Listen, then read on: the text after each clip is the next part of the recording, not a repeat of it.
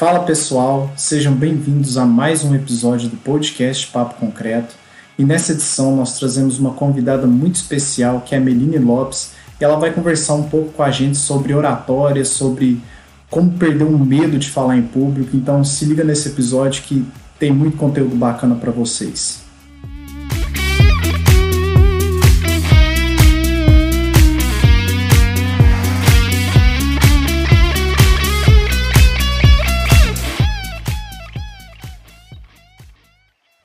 Então, Meline, para a gente começar, eu queria que você se apresentasse um pouco para o nosso público, conhecer um pouco sobre você, sobre sua caminhada até se tornar o que você é hoje, falar um pouco sobre, enfim, a sua formação, sua vivência profissional. Então, conta um pouquinho para a gente como é que foi chegar até onde você está hoje.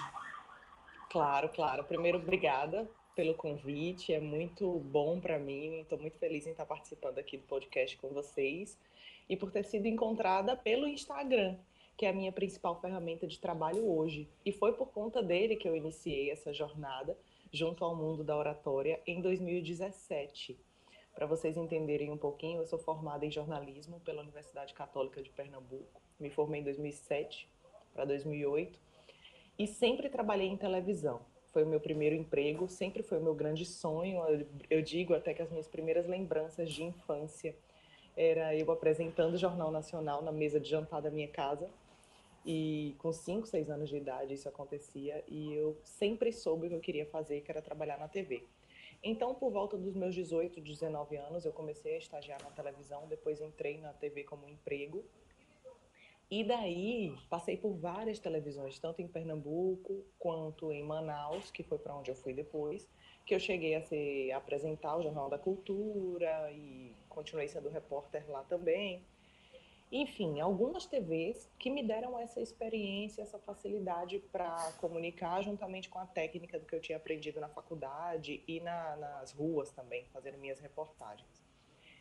E daí, quando eu decidi voltar para Maceió em 2012, o mercado daqui de jornalismo é bastante saturado, e eu me peguei pensando no que eu ia fazer, decidi estudar para concurso na minha área e me apaixonei pelo universo jurídico, especialmente por direito constitucional e administrativo, e decidi fazer uma segunda graduação.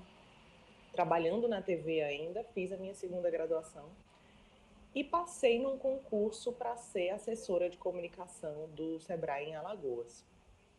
Nesse período, dentro do Sebrae em Alagoas, como eu era uma das mais jovens da instituição, a gente foi convidado a montar, a gerir um núcleo digital dentro da empresa. E eu conheci bem, a partir daí, o universo do marketing digital e do Instagram, de dentro dessa empresa onde eu atuava. E aí eu fiz uma especialização em marketing digital nessa época e fazendo a minha graduação em direito. Por que, que isso é importante? Porque na graduação em direito eu sempre era chamada para fazer a apresentação dos trabalhos para ir lá na frente, falar, porque embora eu sempre tivesse sido muito tímida, eu tinha muita facilidade para apresentar em público, para utilizar as técnicas e acabar convencendo nos júris simulados e etc. E daí, quando foi chegando no final do curso de Direito, os meus colegas me pediam é, auxílio, umas consultorias pontuais para ir apresentar o TCC. Eles ficavam muito nervosos e pediam ajuda, outra no gestual, postural. E daí eu pensei, bem, lá na empresa onde eu trabalho, eu estou aprendendo tudo sobre o universo digital. Os meus colegas estão aqui pedindo ajuda para falar sobre oratória, parte técnica. Então, por que não abrir um perfil no Instagram onde eu possa passar essas técnicas para mais pessoas e auxiliar essas pessoas a destravar, a perder o medo eh, diante dessa habilidade que é tão importante para quem quer se manter aí atualizado e competitivo né, nesse mercado de trabalho de hoje. E aí foi isso que eu fiz. Em 2017 eu abri o meu perfil no Instagram, ainda trabalhando na empresa que eu falei para vocês. Comecei a dar dicas de oratória e comecei a ser convidada a ministrar algumas palestras, a fazer algumas lives, a fazer consultorias individuais, fazer alguns treinamentos dentro de empresas. E foi quando eu decidi sair dessa empresa, do mercado corporativo e investir no meu negócio.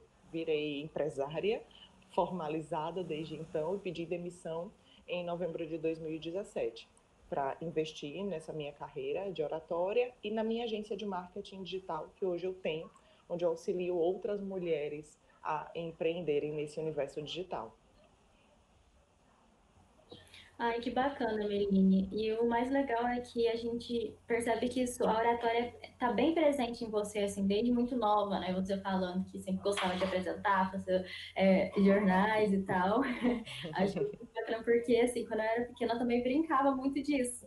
Só que hum. hoje eu não... Eu, acho que a gente vai crescendo, né? E, e e eu não desenvolvi tanto isso em mim, né? Eu não sou tão comunicativa assim, mas a oratória é muito, muito importante. É um, um, uma habilidade que é muito exigida, né? Hoje no mercado e também é muito é, vista, né? É, quando fala de oratória, as pessoas dão até um, um medo, assim, que já vem de apresentações, é, enfim, falar em público e já dá uma tremida na base.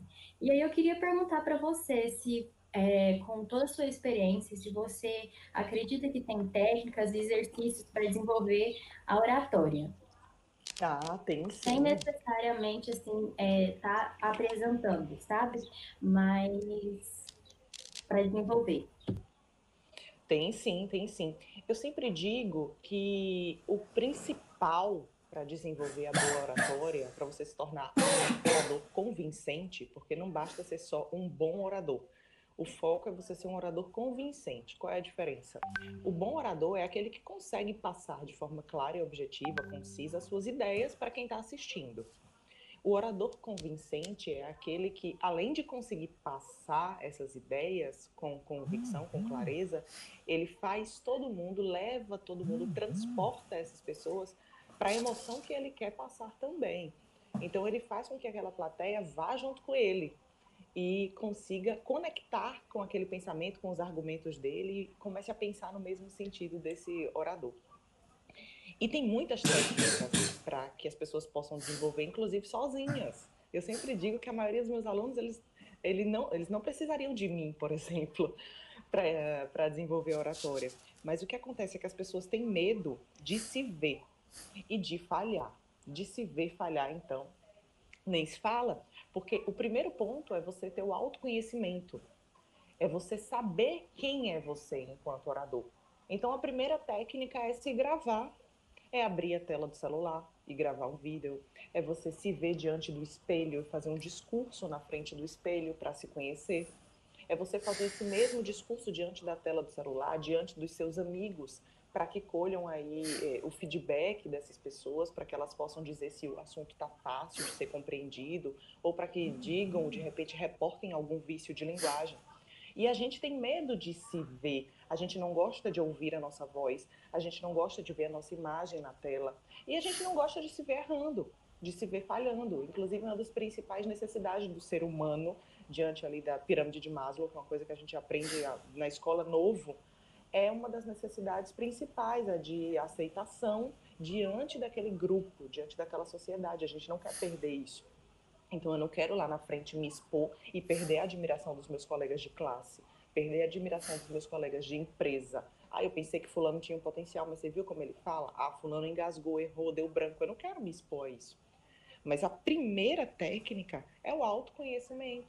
Eu brinco que tem um tripé, que é da técnica, o do autoconhecimento e, por fim, o do destrave do medo, o da coragem de você ir lá na frente e dar o primeiro passo diferente do que você tinha dado até hoje. Então, eu digo que é esse tripé. Primeiro, você se conhecer, depois você aplicar as técnicas para mostrar confiança, mesmo que você não esteja confiante.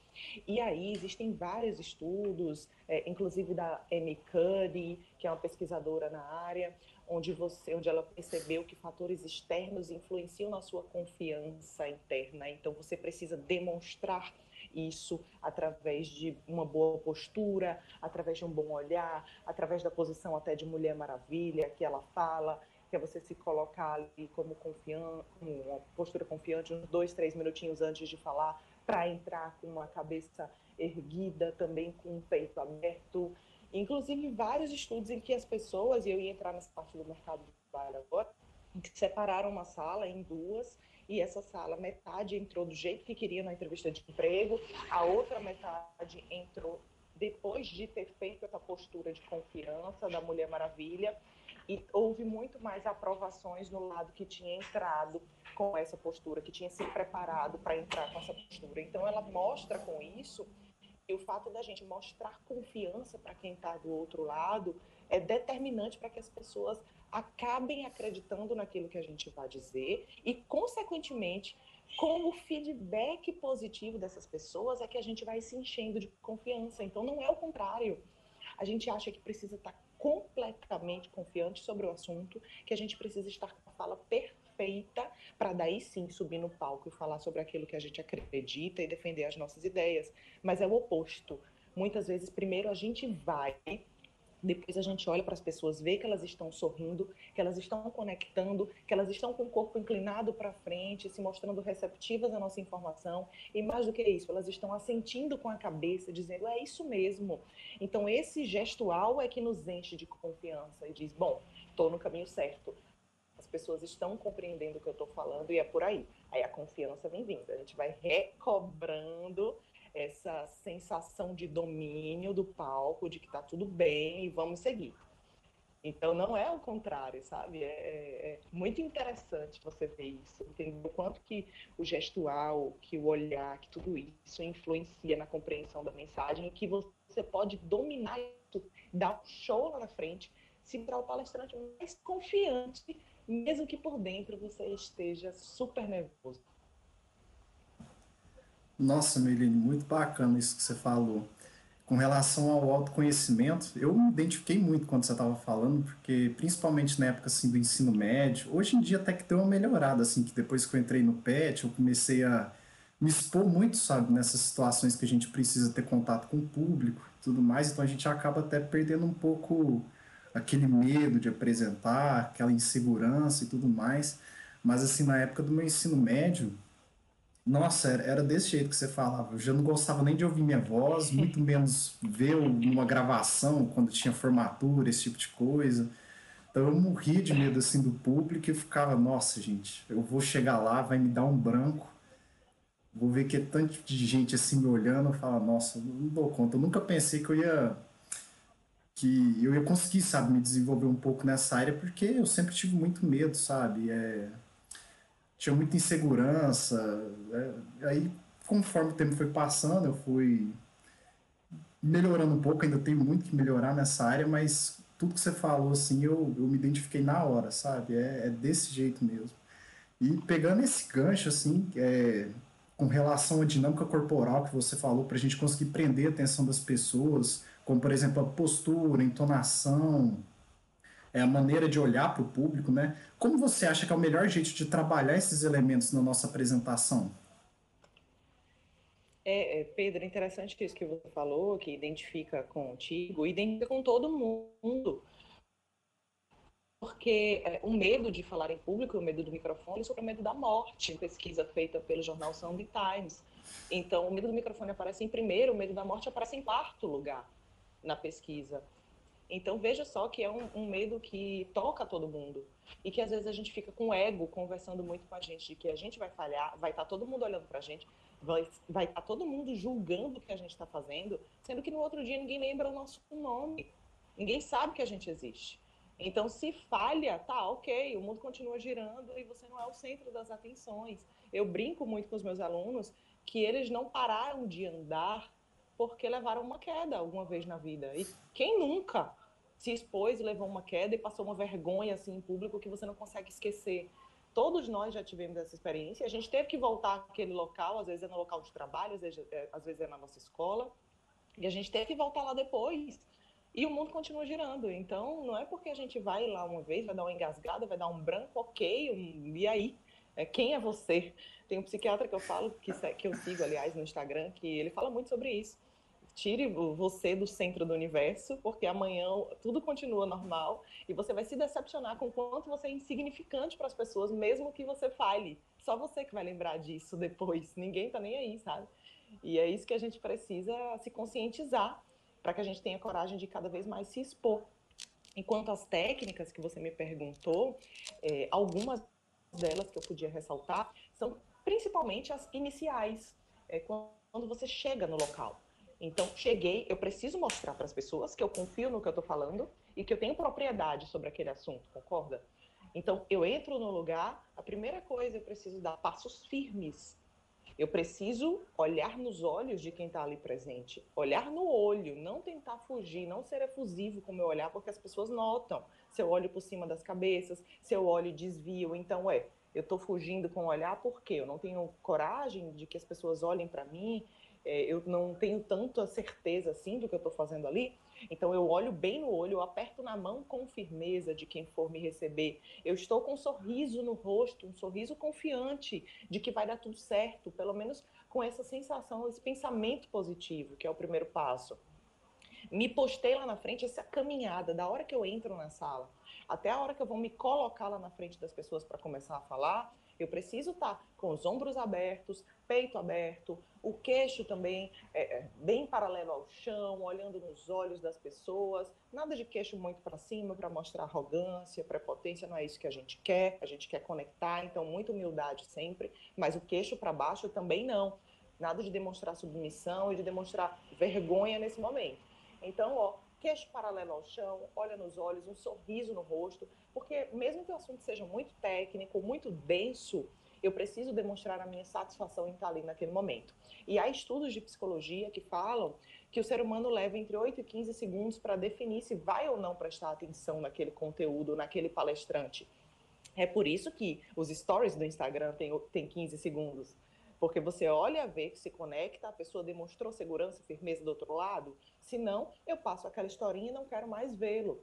Então, esses 8 a 15 segundos não dá para a gente passar conteúdo profundo, não dá para a gente mostrar o nosso conhecimento, mas dá para a gente mostrar que tem confiança naquilo que a gente vai dizer através do nosso caminhar, através do olhar, através do semblante de confiança, mesmo que eu esteja muito nervoso por dentro.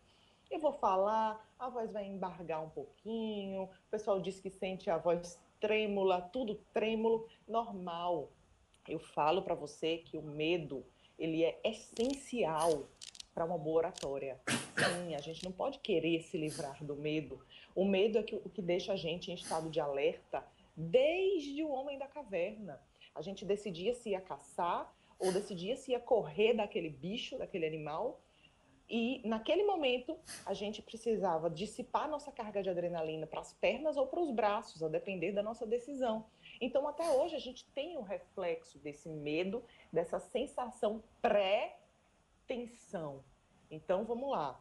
Minha perna vai tremer, a minha mão vai tremer, mas o que eu preciso é ter a consciência corporal de dizer: isso é um reflexo do meu nervosismo, mas está tudo bem, todo mundo treme, todo mundo se sente nervoso. E aí vamos para o próximo passo. A gente começa a falar, principalmente eu digo que nesse momento inicial, começa se apresentando. Começa falando de você, e aqui não é currículo Lattes que eu brinco. Eu digo que é a sua conexão com o tema. Vocês viram que eu comecei aqui, ouviram que eu comecei aqui falando sobre a minha história e a minha conexão com a TV desde novinha. Então é muito mais do que expor o currículo. Mas o que é que te levou a falar sobre aquela temática? Onde é que está a sua paixão naquele tema? E eu falo que quando você conta a sua história no começo para quebrar o gelo, você não corre o risco nem de errar, nem de ninguém levantar a mão ali na plateia e dizer tá errado, porque você conhece a sua história como ninguém. E esse tempinho inicial, aí você vai mostrando para as pessoas que têm conhecimento sobre isso, a sua voz vai voltando ao normal, você vai dizendo para o seu corpo que está tudo bem, e você vai recobrando ali o, a sensação de domínio sobre o seu corpo, sobre o público, e aí vai entrando no conteúdo técnico depois dessas técnicas de destrave. É muito mais simples. Com essas dicas aí, acredito que todo mundo que está ouvindo já, está, já esteja bem preparado agora para dar os primeiros passinhos em relação ao grande público, Pedro. Nossa, demais. Eu gostei demais dessas dicas, para ser bem sincero, porque eu me identifiquei muito. Quando você falou assim de tremer perna, tremer mão, eu já tava até lembrando. eu tava tremendo ainda. Épocas de, nossa senhora, das épocas de, de, de, apresentação de escola, aqueles trabalhos mais importantes que você tinha que apresentar para várias turmas, e assim, tremendo, pegando o microfone tremendo, assim. E eu acho que essas técnicas ajudam bastante, porque nos é ensinado muito falar, ai, olha um olhar, é, olha para um ponto fixo, sabe? Uhum. E, Exa exatamente, né? E nem isso não é tão legal, né? E em relação ao material, material complementar, que isso também é bastante complicado, né? Além de você ter uma dinâmica corporal ali para prender a atenção, tem um material complementar ali, os slides. Então, como o que, que você é, fala para o pessoal em relação a esses materiais complementares? Como complementar eles na sua apresentação sem tornar é, isso é, é, como é que fala, entediante, chato ali, como prender atenção, é, aliando com os materiais complementares. É, é isso, Luísa, como você falou, é uma repetição. Por que, que a gente acha que para aprender um conteúdo, a gente tem que sentar na cadeira, estudar o conteúdo várias vezes ao dia e ficar repetindo aquilo ali e falando até em voz alta para ver se o conteúdo é assimilado? E por que, que com a oratória seria diferente? Tudo é prática é uma repetição. Ninguém nasce exímio orador. Essas pessoas que se destacam, grandes políticos, grandes nomes na advocacia, por exemplo, se destacam por serem exímios oradores, elas começaram em algum momento e decidiram se abrir e se expor ao erro. Até que foram se dando a oportunidade de se aperfeiçoar, falando várias vezes e errando várias vezes, e hoje elas estão onde estão. Então, não adianta a gente pensar que vai nascer assim, ah, tem gente que tem talento para isso, eu não, eu desisto disso aí, como foi o que aconteceu com a cliente minha ontem. Ah, eu desisto, isso aí não é para mim. Gente, isso é para todo mundo. Basta a gente se dar a chance, se permitir errar. E outra técnica que você falou, que as pessoas falam muito para olhar para um ponto fixo, é a questão das mãos. Todo mundo tem a falsa impressão de que, ah, não sei o que fazer com a minha mão, vou ficar movimentando o tempo inteiro. Ontem eu recebi um feedback desse de uma colega. Meline, eu mexia muito as mãos, eu não sabia o que fazer, ficava ali com a mão para um lado, para o outro, para um lado, para o outro. E depois que eu ouvi você no, no, nos stories, no Instagram, o tempo inteiro reforçando ali, eu percebi que não, que as minhas mãos têm que ficar paradas para demonstrar que eu estou tranquila, serena sobre aquela matéria. E eu vou acionar as minhas mãos apenas quando houver necessidade de reforçar algum conteúdo específico, bem pontual dentro da minha fala. Eu digo que mão, expressão facial, é, eles são marca-textos. Aquele marca-texto mesmo que a gente grifa no nosso caderno eles devem ser acionados só para reforçar. Para quem está assistindo do outro lado, perceber que aquilo ali é um ponto importante e observar. Às vezes a pessoa estava desatenta e quando eu usei a mão, entonação e expressão facial, ela, opa, para isso aqui eu tenho que olhar, porque é um ponto importante da minha apresentação. É outra coisa que vale a gente acrescentar na parte das técnicas também. Quanto à apresentação audiovisual, eu digo que você tem que se fazer indispensável para a sua apresentação. Como assim, Meline? Se você mandar uma apresentação audiovisual cheia de coisa escrita, você não precisava estar tá ali. É só mandar os slides para a turma, que todo mundo vai ler, porque se a pessoa está ali, porque ela sabe ler. Então, todo mundo vai ler e você não precisava estar falando absolutamente nada. É, a apresentação deve completar a sua fala e não o contrário. Não está ali todo o conteúdo escrito na tela para que as pessoas que estejam assistindo comecem a ler e aí desprezem aqueles 8 a 15 segundos iniciais que são importantíssimos para conectar contigo e já não já não queiram mais prestar atenção em você, já fiquem completamente dispersas, já leram o que estava ali, então agora já posso mexer no celular. Não, eu devo apenas colocar tópicos, duas ou três palavras no máximo, para que as pessoas fiquem curiosas para o que eu venho falar depois, para o que eu venho a falar depois, desculpa eu sempre digo que a, moeda, a maior moeda que nós temos hoje é o tempo. Então, não jogue fora o tempo, respeite o tempo de quem te ofertou essa moeda indo para ali te assistir. Ela despendeu uma parte do tempo dela para estar tá ali. Então, não desrespeite isso colocando tudo por escrito, porque ela poderia estar em casa lendo um livro sobre a matéria ou vendo algum vídeo no YouTube, ou ouvindo um podcast interessante sobre o tema. Ela escolheu ir te ver. Então você deve respeitá-la e só completar a informação, só colocar tópicos para você despertar aquele gancho. Eita, peraí que eu vou falar sobre isso agora. Ah, agora é essa fala aqui.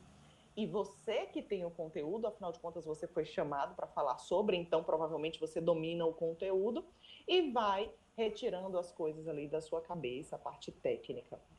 Então é interessante isso, você prestar, agir com respeito. em relação ao seu público. Só completar, de preferência, nada de recursos de transição entre um slide e outro, nada de música, efeito sonoro também entre um slide e outro, nada que possa dispersar do mais importante. Eu falo que, inclusive, aqui a roupa que você está usando não deve chamar mais atenção do que a sua fala, que é o protagonista da noite. É, é, inclusive na TV, na época em que eu trabalhava na TV, é, a gente não podia utilizar esmalte muito chamativo, batom também não, nada de brinco muito grande, acessório muito grande, porque eu estava ao vivo. Então, se a pessoa prestou atenção no meu colar, na minha unha, quis olhar para o meu brinco de forma mais detalhada, ela perdeu a informação, que era o mais importante. Hoje a gente está na era do on demand, as pessoas podem ir lá consultar de novo o vídeo, aquela matéria no YouTube com muito mais facilidade. Então, isso foi um pouco relaxado, essa regra ao longo desses anos. Mas, numa apresentação dentro de um, de um, de um auditório, uma apresentação ao vivo, onde você está ali falando diretamente com o público, se uma pessoa parou para observar algum detalhe na sua roupa, ela não tem como voltar e assistir de novo. Isso se torna ainda mais importante. Então é ter essa noção de que, ué, eu sou o protagonista daquilo, a minha fala deve sobressair em relação à minha vestimenta e em relação ao meu material audiovisual também. Nossa, muito interessante, Melim. Pior que a gente tem, durante a nossa graduação, nós temos sempre muito contato né, com apresentação e apresentação de recursos audiovisuais e muitas vezes a gente fica perdido né, na disposição, como é que vai ser, que tipo de gatilhos que eu tenho que colocar ali para lembrar da minha fala, ou para pelo menos Sim, conduzir o público. você falar isso, é, Pedro. Eu sempre digo que é uma linha mestra. É uma linha mestra do começo ao fim da apresentação.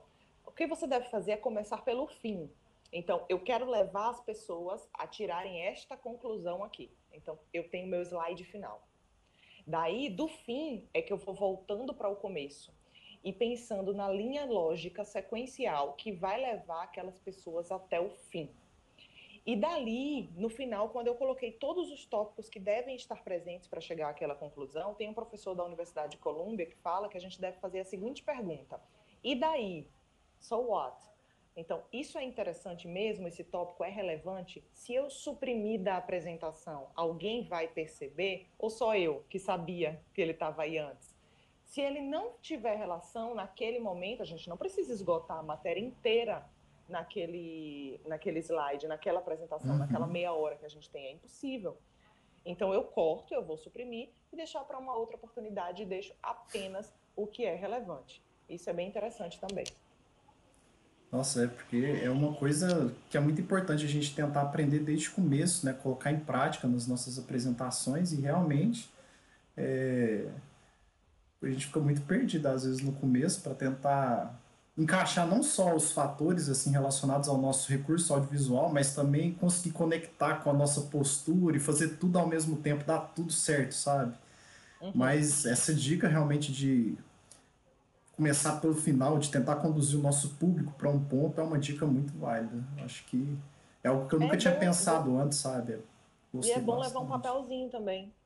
Ah, Aquele é? papelzinho que vai estar tá ali na mesa, ele vai ser sua colinha, eu digo que é o HD externo, você provavelmente não vai precisar ler.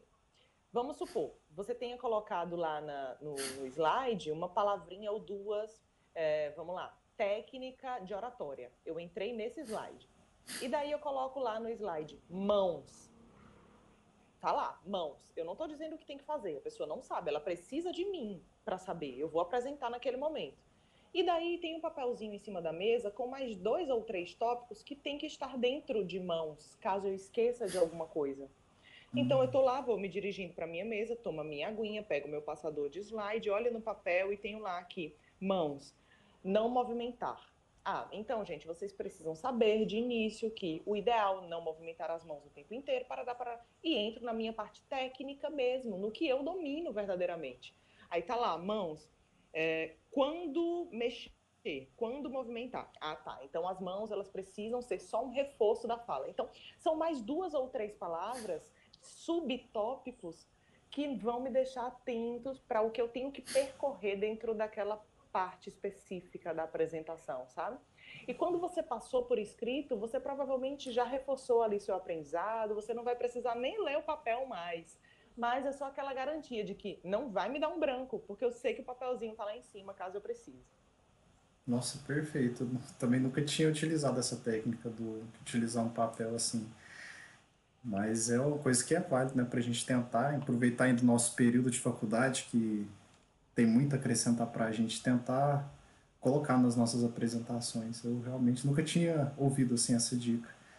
Eu queria fazer uma pergunta assim com relação ao nervosismo, porque tem muitas pessoas que bem antes assim da apresentação, dias anteriores, elas ficam muito nervosas, é, com muito medo, né, realmente do público, do microfone. Algumas pessoas podem até ter passado por algum trauma é, quando mais novas e se sentir muito vulneráveis durante essa diante né, dessas situações. Qual você acha que é o melhor meio de lidar com esse, com esse nervosismo, sabe? Principalmente com relação às pessoas que sentem muito esse nervosismo. Você ter noção de que esse nervosismo acomete a maioria das pessoas. E que tá tudo bem, que essa é uma reação natural do seu corpo àquele momento, aquela tensão. É, eu digo, costumo dizer que a gente tem que ir, em muitos casos, a gente tem que ir com medo mesmo, pensando na recompensa, focando no nosso propósito. E daí, por que é que eu decidi me dedicar tanto, estudar tanto aquele tema? E eu estou recebendo agora uma oportunidade de mostrar para as pessoas que eu tenho autoridade naquele tema. E é uma oportunidade que alguém pode estar me assistindo e pode ser o meu futuro empregador, pode ser o meu futuro sócio, pode ser um investidor para minha marca. Eu costumo usar o meu exemplo do avião. Eu, não, eu nem sempre fui muito adepta aos voos, principalmente depois que eu tive filho, a gente fica um pouco mais medroso. E eu ficava muito tensa dois, três dias antes de viajar. Eu só tomava, só viajava com medicamento controlado era um estresse para todo mundo que estava ao meu redor. Os meus colegas até diziam: Olha, lembra de nunca mais eu viajar contigo, porque você deixa todo mundo nervoso. Ficava sem comer, a barriga se manifestava, enfim, era um estresse generalizado. Mas eu nunca deixei de viajar. Todo ano eu me programava para fazer uma grande viagem, focando no meu objetivo, que era chegar lá, que era compartilhar experiências, que era visualizar paisagens incríveis e muito marcante para mim foi quando eu fui ao Chile em 2017, acho, que eu lá de cima do avião, meu sonho era ver a neve, e eu lá de cima do avião olhei para aquelas montanhas cobertas de neve e eu comecei a chorar. E todo o meu medo se esvaiu naquele momento. Eu virei uma chave ali. Disse: Eu tô aqui e muito obrigada por eu não ter me deixado levar pelo medo e poder ter essa recompensa que hoje eu estou tendo de realizar o meu sonho através dos meu, do meu trabalho e vim aqui realizando meus objetivos, voltar para casa compartilhando essa experiência com meu filho, por exemplo. E isso é o que faz é, a gente esquecer um pouco a parte negativa e focar no propósito, focar na parte positiva da coisa, porque pode tudo dar muito certo também. Eu tenho alunos que recusaram é, é, promoções da empresa em que trabalhavam em bancos. Eles, dois deles receberam uma proposta para serem gerentes e não aceitaram porque teriam que falar para uma equipe de quatro ou cinco pessoas. E veja só que grave que é uma pessoa atribuir uma função de confiança a você, confiar no seu potencial, acreditar que você é capaz, entregar aquilo nas suas mãos e você não acreditar que você é capaz de romper com aquela barreira e fazer isso. Então as pessoas confiam mais no seu trabalho técnico do que você mesmo. E isso é muito sério. Então, para quem tem muitos bloqueios, para quem passa por isso de forma muito profunda, sofreu algum trauma, é, eu sugiro realmente buscar o autoconhecimento e a terapia para tentar destravar isso. Mas para quem tem aquele receio, aquela ansiedade que é normal, saiba que parabéns, você é um ser humano como outro qualquer. A maioria da população sente medo. E quando você olhar para aqueles olhares ali no, na plateia, basta você imaginar. Quem será daí que está sentado que teria coragem de estar tá fazendo o que eu estou agora? Quem será que teria coragem de levantar aqui e apresentar o seu conteúdo melhor do que eu estou fazendo nesse momento? E você pode ter certeza que a resposta é quase ninguém. Então você está se sobressaindo e está virando é, uma inspiração para outras pessoas. E eu tive a certeza disso quando eu trabalhava ainda em 2015 na minha empresa, nessa que eu falei, na empresa em que eu passei no concurso, que eu fui ministrar uma palestra para as pessoas e eu acho o assunto que a gente acha o assunto que a gente domina tão banal. Ah, todo mundo já sabe sobre isso, pelo amor de Deus, eu, eu já sei disso, eu estudo tanto. Mas para quem está vendo a primeira vez, aquilo pode ser um destravar e uma oportunidade imensa.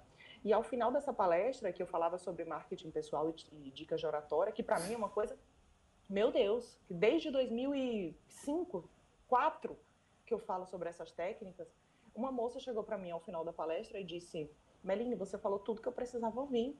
Muito obrigada pelas suas palavras. E foi quando eu percebi que, gente, isso para mim é banal, mas para quem está vendo pela primeira vez, e é bem redundante o que eu vou dizer agora, mas é inédito. Então você pode mudar a vida de alguém através daquela informação que você está se propondo a dar naquele momento.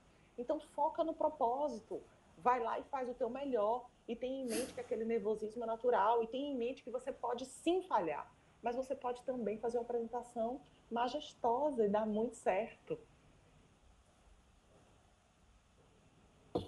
Nossa, Meline, é, você, você falou, você comentou sobre é, seus amigos que, que deixaram né, de, de garantir uma vaga muito, muito importante por causa da oratória. E é um bloqueio muito grande, né? E hoje é, a gente é, é nos exigido muito é, a capacidade de liderança no mercado de trabalho. E a liderança está é, muito relacionada à oratória, para conectar as pessoas. É, então eu queria perguntar para você, para as pessoas que acreditam que são mais, que têm uma personalidade um pouco mais introspectiva, um pouco mais tímida, o que você pode falar para elas é, é, em relação à liderança, que elas são capazes de liderar e não somente pessoas comunicativas? Uhum. É, eu já vi, inclusive falava com uma aluna minha recentemente, e ela me dizendo que participou de uma entrevista de emprego. Ela era da banca avaliadora, no caso. E ela viu, e ela inclusive estava revoltada, veio falar comigo, estressada, porque disse: Meline, as pessoas que foram aprovadas na entrevista de emprego, elas não sabiam mais que as outras tecnicamente, não. Elas não eram até tão boas tecnicamente. Elas falavam bem, falavam sem vergonha e com desenvoltura. E eu falei para ela, bem-vinda ao mundo real. O Warren Buffett falou que a habilidade comunicacional aumentou os rendimentos dele em até 60%. Ele consegue quantificar isso e ele morria de vergonha. Ele é um excelente exemplo para o que você está me perguntando, Luísa. O Warren Buffett é um dos caras mais ricos da América e, quiçá, do mundo também, investidor. E ele tinha muita vergonha de falar em público fez um curso lá nos Estados Unidos, no Dale Carnegie, que é uma escola muito famosa de vendas, de liderança e de comunicação, para conseguir destravar.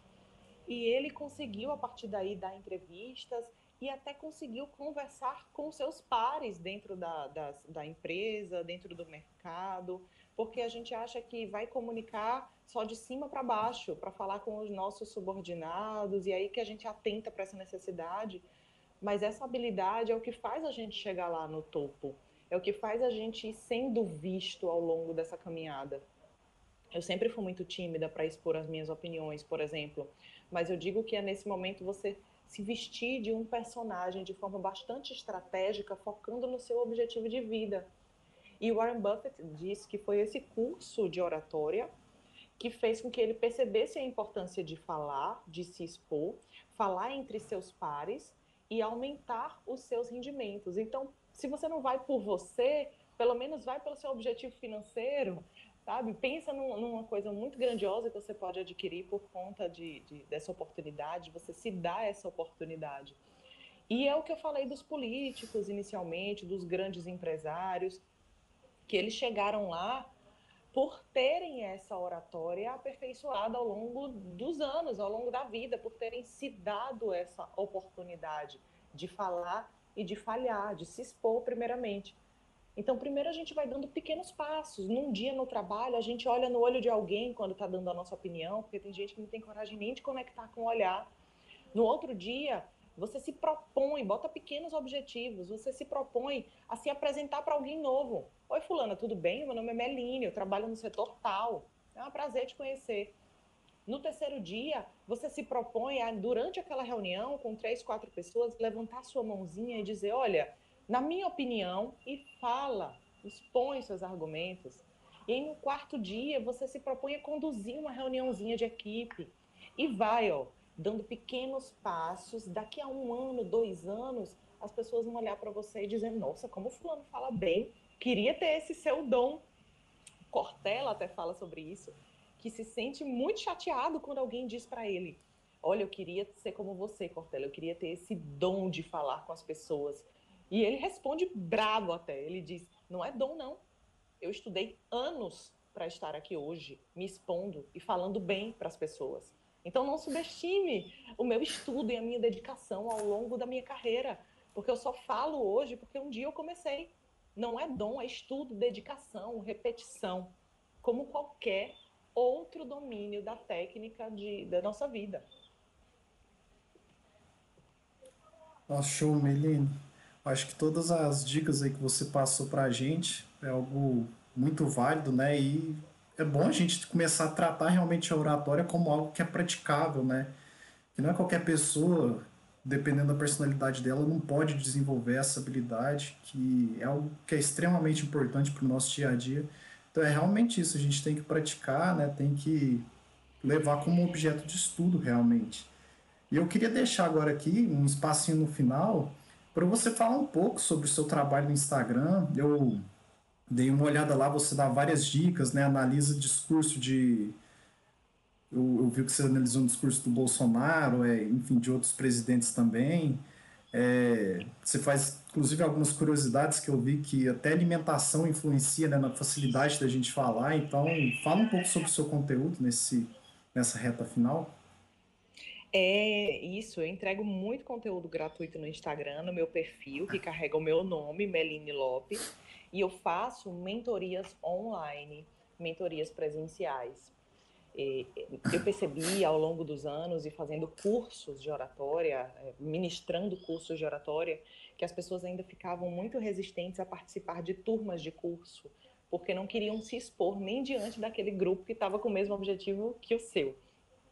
Então eu comecei a fazer atendimentos individuais e hoje eu não trabalho mais com grupos, eu trabalho só com cursos online para quem quiser assistir dentro do conforto da sua casa e repetir quantas vezes forem necessárias. E trabalho com a mentoria individual, onde eu atendo cada pessoa eh, de acordo com as suas necessidades e com os seus pontos a melhorar. Porque a, a comunicação que eu tenho que utilizar hoje para um vídeo no Instagram não é a mesma comunicação que eu vou usar diante de uma plateia durante uma palestra ou uma aula. A formalidade é diferente, o tempo de fala é diferente, às vezes até a roupa que eu vou usar difere. Então, eu preciso adaptar a minha linguagem, a minha comunicação a cada ferramenta disponível, a cada objetivo que eu tenho para me apresentar. Ao mesmo tempo que a necessidade do Pedro não é a mesma necessidade da Luísa. De repente, o Pedro, ele sabe roteirizar bem a sua fala, e falta demonstrar confiança. Já a Luísa fica perdida sobre como começar e como terminar. Então, as turmas de cursos, elas não me permitiam entrar em cada universo particular de cada estudante, de cada aluno. E eu comecei a atender as mentorias online, individual, já atendo o Brasil inteiro, e percebi o resultado dessas pessoas, a forma como elas estavam assimilando muito melhor, porque muitas vezes elas precisam mais do apoio psicológico, embora eu não seja psicóloga, tá? Deixo logo claro, mas elas precisam muito mais do incentivo e do aval de dizer você está fazendo certo, é assim, você está pronto, vai, do que propriamente de técnicas secas, entende? Então eu tô lá no Instagram, no Meline Lopes, convido todo mundo a seguir. Tem muitas dicas gratuitas, você resolve bastante coisa só olhando o meu feed. Tem dica de oratória, dica de aquecimento vocal, tem análise de discursos, porque tão importante quanto a gente se conhecer é a gente passar a ser um orador crítico, e eu digo que isso é um caminho sem volta, tá? Você começa a analisar algumas coisas e todo mundo que você vai assistir a partir de agora, você tem tendência a corrigir. olha, a mão tá demais, tá se balançando sem necessidade, o olhar não tá legal, tá mostrando ser muito tenso ali com aquela comunicação, acho que ele é muito tímido, tá com os ombros para dentro. Então é muito importante você ter essa análise crítica e começar a ver como que o gestual conecta com as pessoas, ou não conecta, no caso. Para você extrair o melhor de cada orador e entender por que, que ele é, falou tão bem, o que é que naquela fala te deixou tão focado e tão confortável, de repente, com aquela pessoa. E ir aplicando algumas técnicas no seu dia a dia enquanto orador. Então, tem muito conteúdo bacana e grátis. Para quem não quiser uma mentoria agora, ou uma consultoria pontual, ou de repente um curso online, mas tem lá uma, uma gama de coisas interessantes para vocês assistirem. Ai, que bacana. Eu já vou subir também. Celine, muito, muito obrigada por ter aceitado o nosso convite. Eu, e o Pedro, em nome todo o PET Civil da UFO, agradecemos muito a sua presença aqui no nosso podcast e fica aí aberto, se precisar de nós em algum momento, pode contar conosco. E obrigada por esse podcast incrível, que eu tenho certeza que, que ajudou muita gente com tudo que você falou. Obrigada mesmo, viu? Obrigado, eu que agradeço, Luísa, eu que agradeço, Pedro. E eu estou à disposição de vocês sempre que precisarem, tá? E Nossa. Maceió está de portas abertas para recebê-los. Nossa, perfeito. Muito obrigado, viu? Obrigada. Bom dia para você. Bom dia. Tchau, tchau. Tchau, tchau, Meline. Até mais. Tchau. Obrigada. Esse foi o nosso décimo episódio do Papo Concreto. Espero muito que vocês tenham gostado e lembrando que a cada 15 dias liberamos novos episódios e eu espero te ver por aqui. Então, muito obrigada e até a próxima edição.